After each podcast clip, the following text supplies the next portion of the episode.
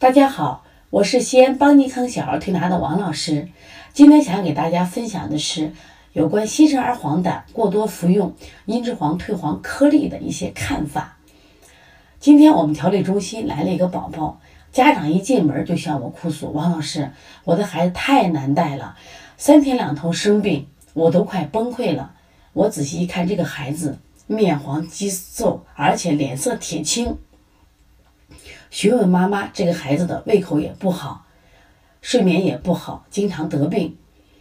当时我就问家长，我说：“你这个孩子有黄疸吗？小时候服用过茵栀黄退黄颗粒吗？”妈妈说：“有啊，我孩子小时候黄疸，当时大夫呢嘱咐我们吃一周的茵栀黄退黄颗粒，我们家里人呢，当时就让孩子呢吃了两周到三周，我们认为这样的话，他的黄会退得更彻底一些，会对身体好一些。”我们现在来一起分析一下茵栀黄颗粒的这个药的药物成分。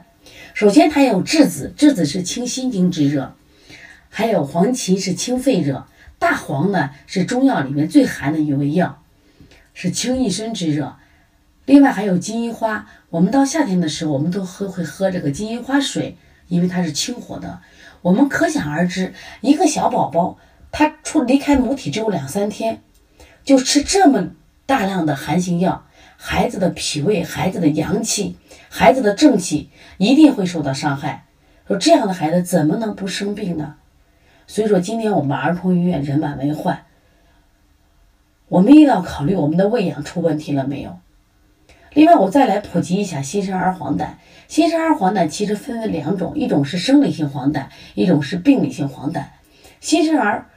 生理性黄疸，其实我们不用去吃药，它基本上三五天自行消退。